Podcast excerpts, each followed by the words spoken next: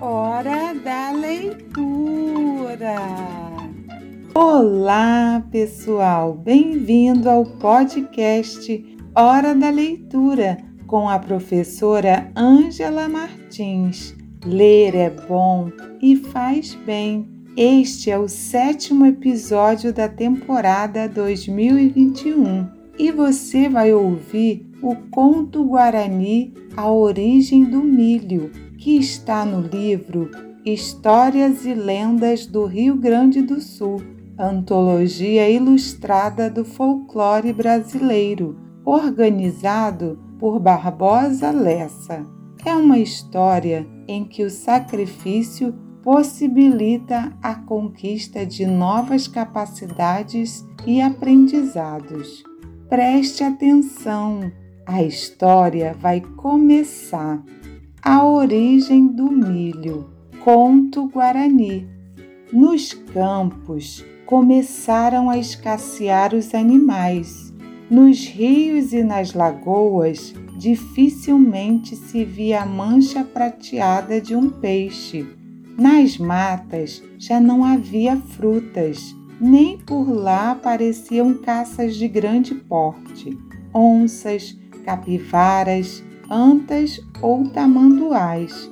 No ar do entardecer já não se ouvia o chamado dos macucos e dos jacus, pois as fruteiras tinham secado. Os índios que ainda não plantavam roças estavam atravessando um período de penúria. Nas tabas tinha desaparecido a alegria. As ocas agora eram tristes. Os velhos, desconsolados, passavam agora os dias dormindo na esteira, à espera que Tupã lhes ajudasse. As mulheres formavam roda no terreiro e lamentavam a pobreza em que viviam. As crianças cochilavam por ali, tristonhas, de barriga vazia, e os varões das tribos, não sabendo mais o que fazer, andavam o dia todo pela mata à procura da caça. Nem armavam mais armadilhas. Para que, nos carreiros, o tempo havia desmanchado os rastros, pois eles datavam de outras luas de outros tempos mais felizes. E o sofrimento foi tal que certa vez, numa clareira do bosque, dois índios amigos resolveram recorrer ao poder de Nhandeiara, o grande espírito. Eles bem sabiam que o atendimento a seu pedido estava vinculado a um sacrifício, mas o que fazer? preferiram arcar com as tremendas consequências a ver a tribo inteira morrer. Tomaram essa resolução e esperaram a noite deitados sobre a relva esturricada. Veio a noite, tudo caiu num pesado silêncio, pois já não havia vozes de seres vivos. De repente, a dois passos de distância, surgiu o enviado de Nhandeiara. Que desejais do grande Espírito?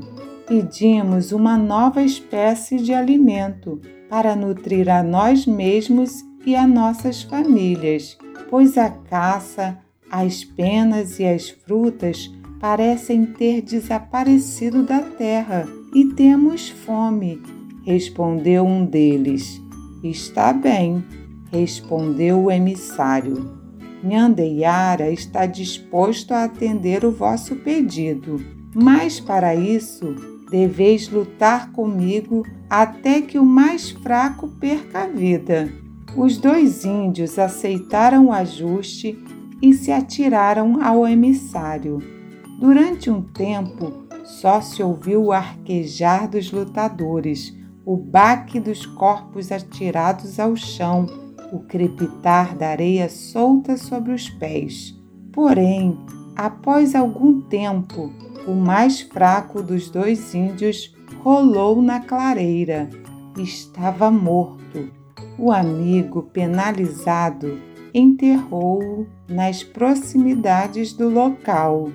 Na primavera seguinte, como por encanto, na sepultura de Auati, assim se chamava o índio, brotou uma linda planta de grandes folhas verdes e douradas espigas.